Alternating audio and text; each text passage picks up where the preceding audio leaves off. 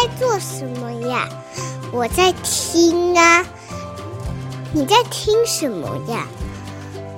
我在听见新经典呀。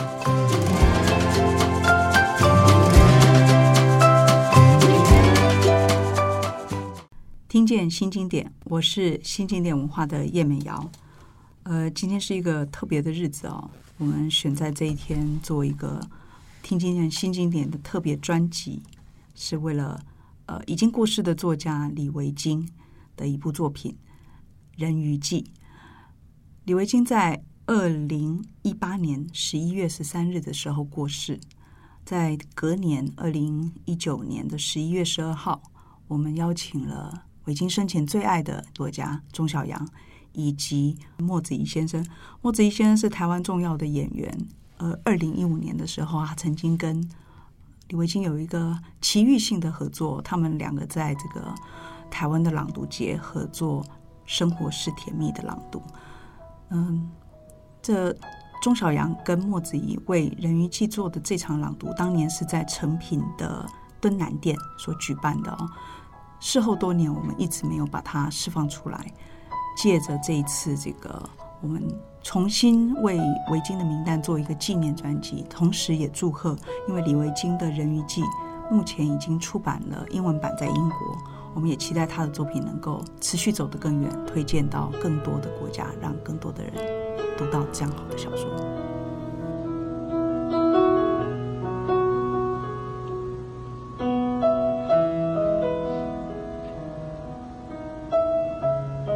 我常想，人鱼若不想死，不想走回海里，变成泡沫，消失在阳光照射的海天交接之际，会去哪？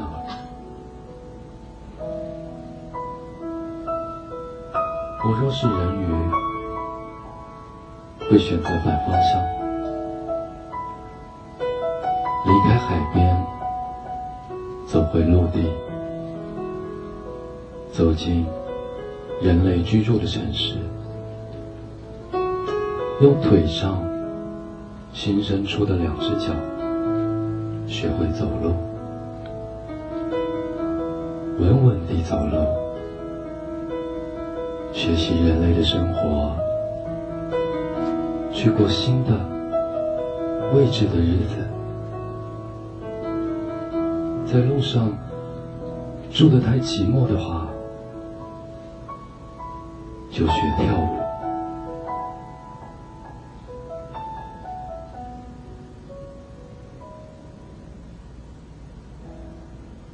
我在床上，让大腿根部靠墙，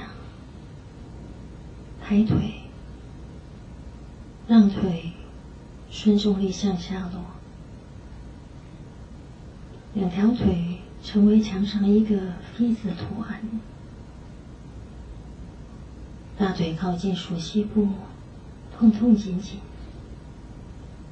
我忍耐着，通常痛几分钟就会稍减，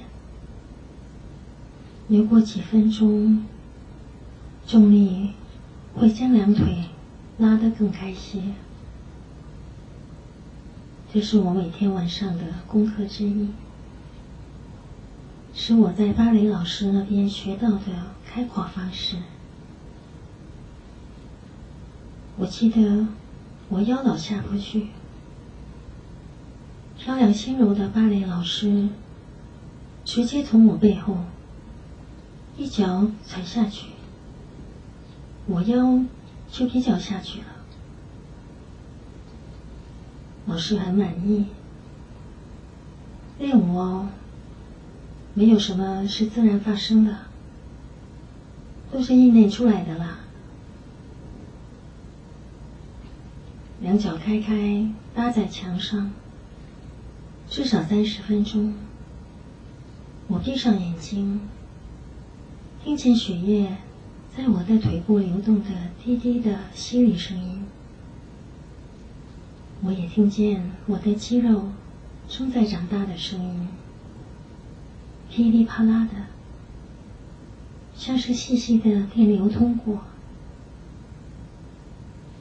我的微笑不可抑制地扬起。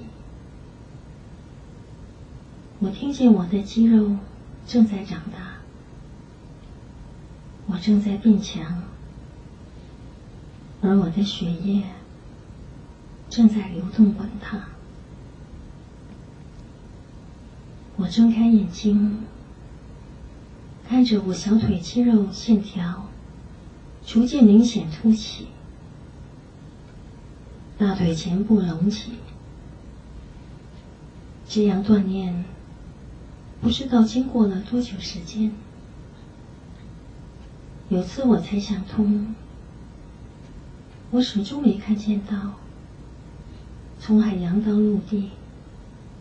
我的新生的器官，不只是两条腿，两腿相交之处，还有器官，还有池塘，还有隧道，只是童话里面有说的。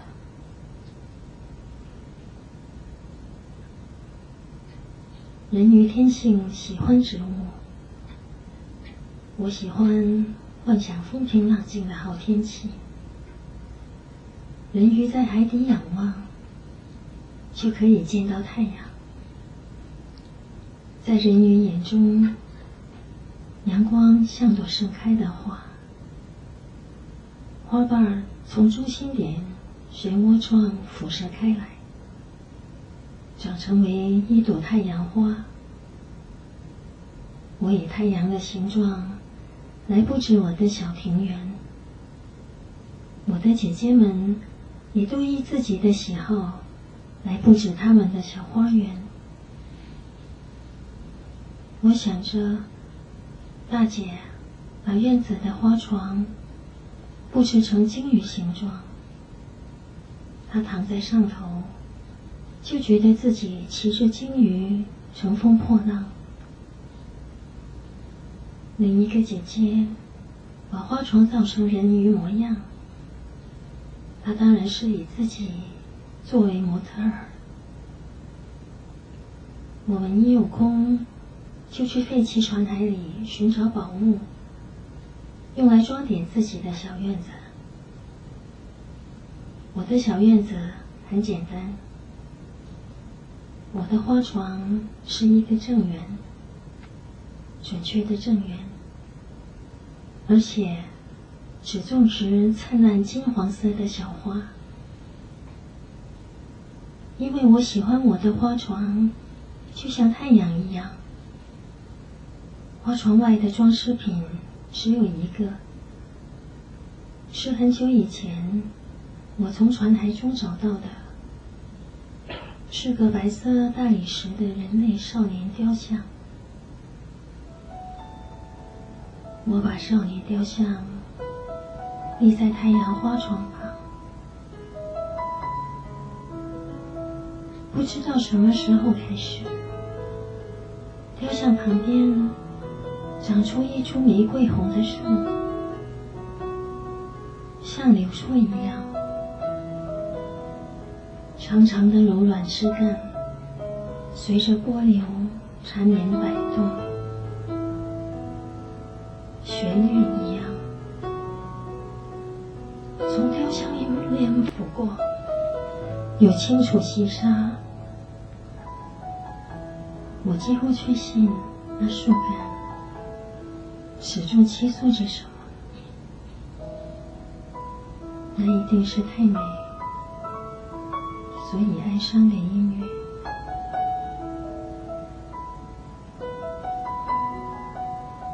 从来就不是为了爱情而来，是为了困惑，为了灵魂，为了不朽。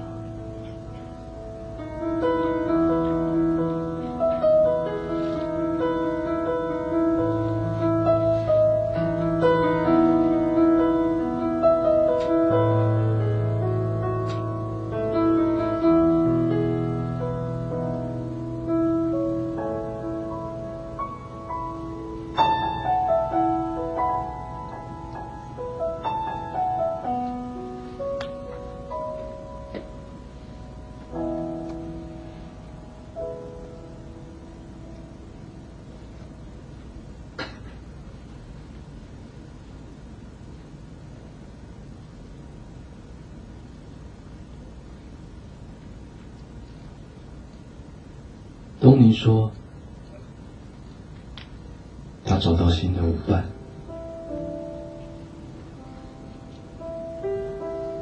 等会我们的个人课上完，舞伴会来找他练习。我收拾背包的时候，看到他进来，东尼介绍我们认识。我讶异于，那正是在比赛人群中，让我觉得似曾相识，像是我海里的姐姐的女孩，那个穿着。黄棕亮片舞衣，眼睛画得像埃及艳后，在等待比赛的队伍中大小的女生。东尼说，他叫光熙。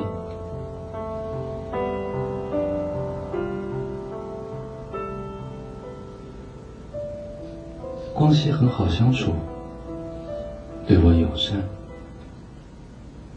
我想，关键的差别在于光熙不把自己当作舞蹈圈人，他甚至没有身为舞者的认同，有时候更像是没有抱负。他自觉想圈外人，其实是不愿意当圈内人，因为不希望。自己的人生重心只有跳舞，他对舞蹈以外的世界有更大的兴趣。他会和我说琐事，他和教室里的谁都友善，都会大气洒脱地笑。我从来没见到他为了比赛紧张的吃不下饭。也不曾见他立志要拿下哪场冠军，这也许是大男孩教室里多数野心勃勃的选手都出得来的原因吧。但我觉得，在他大喇喇的作风下，有股柔柔绵绵。淡淡的哀伤，像轻轻的旋律。因为真正爱上，所以便觉得跳舞或者人类社会其他的竞赛根本没什么好争的。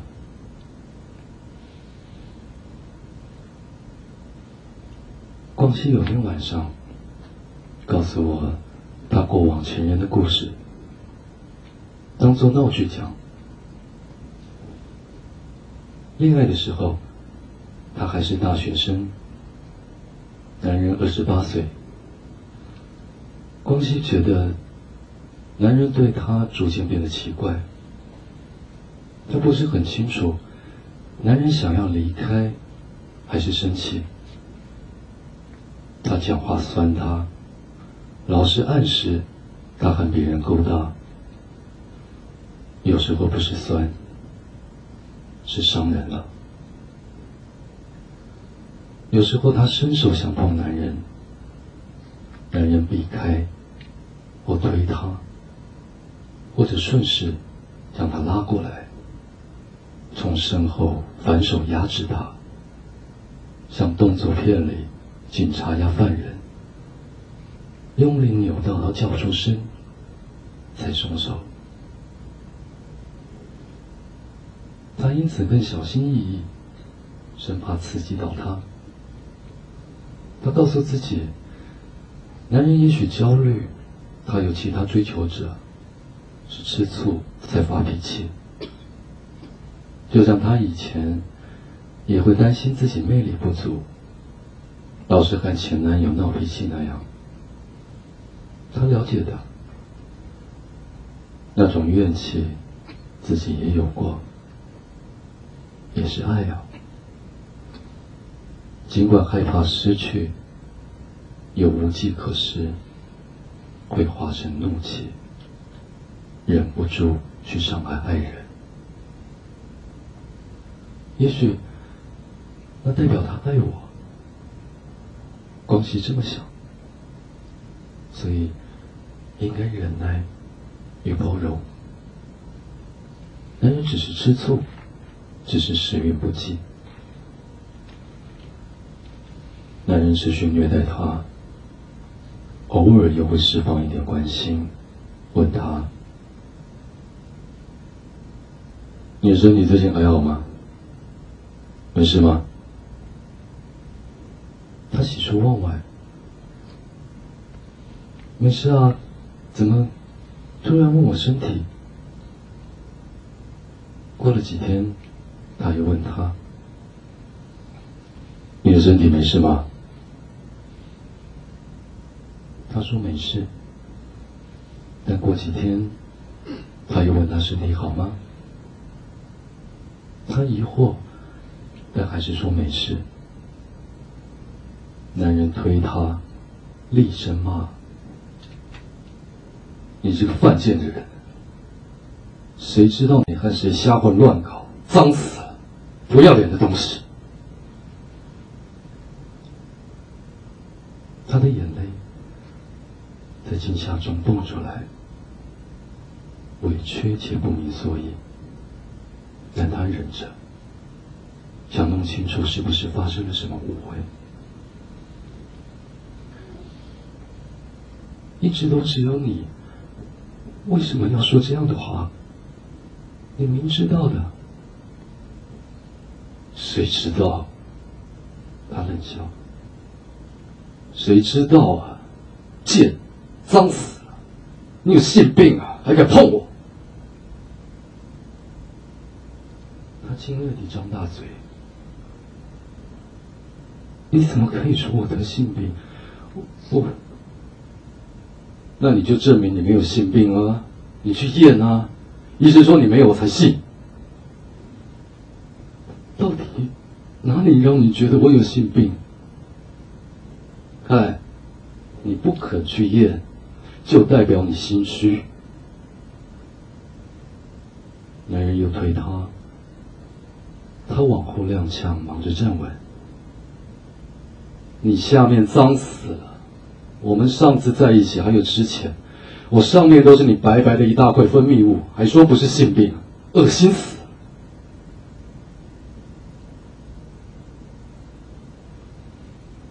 光熙听懂了。想哭，又想笑，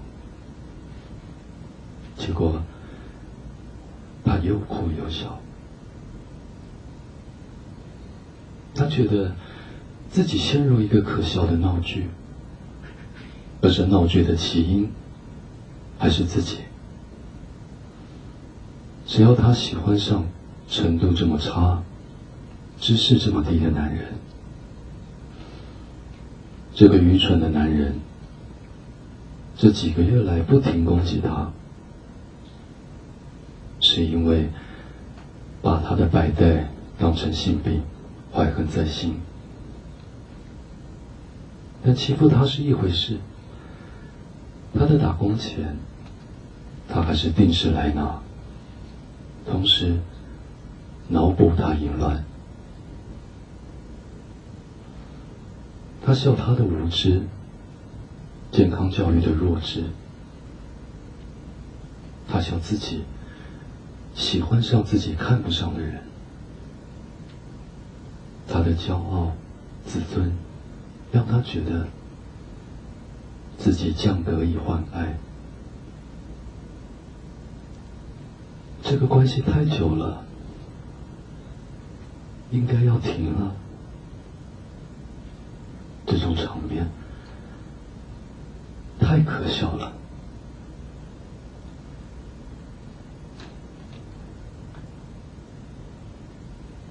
光熙的眼窝很深，像西方人那样，整个凹陷进去。他说完白带的故事，就开始玩他的长卷法，我们坐地上，我喝可乐，他喝运动饮料。我们还有洋芋片与生煎包还没吃，但他没打算立刻吃东西，问我房里有没有指甲油。我找了一瓶罂粟红色的，问他可以吗？他很开心，说喜欢的颜色，便开始给脚趾甲上色。我丢给他一个小垫子踩着，比较容易上指甲油。他看起来自在的很。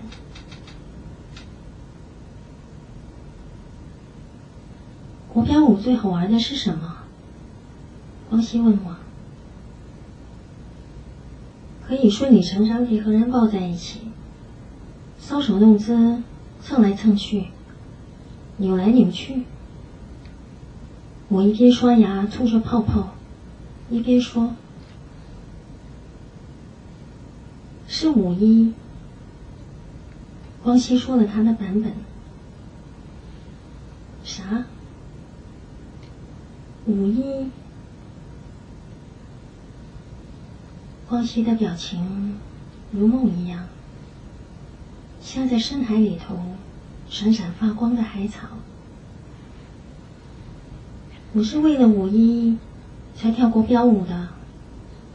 闪闪发光，那么多刺绣流苏、水钻首饰，那样大量的亮片，身姿摆动起来，流光之中，像是海底的鱼类游泳，莹莹发光，琉璃灯转，颜色不停变换。还有，是不是像极了海底那些灿烂的鳞片？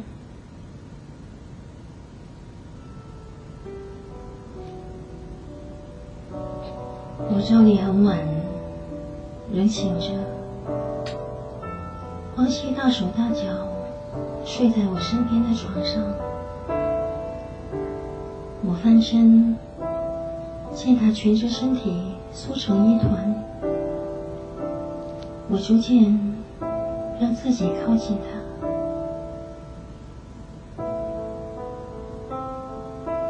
他在睡梦中不知道是不是感应到什么，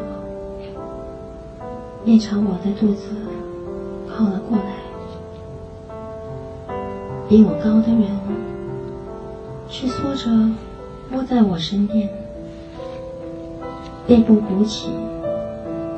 头顶靠着我的肋骨下缘，下巴靠近膝盖，膝盖抵着我的腹部，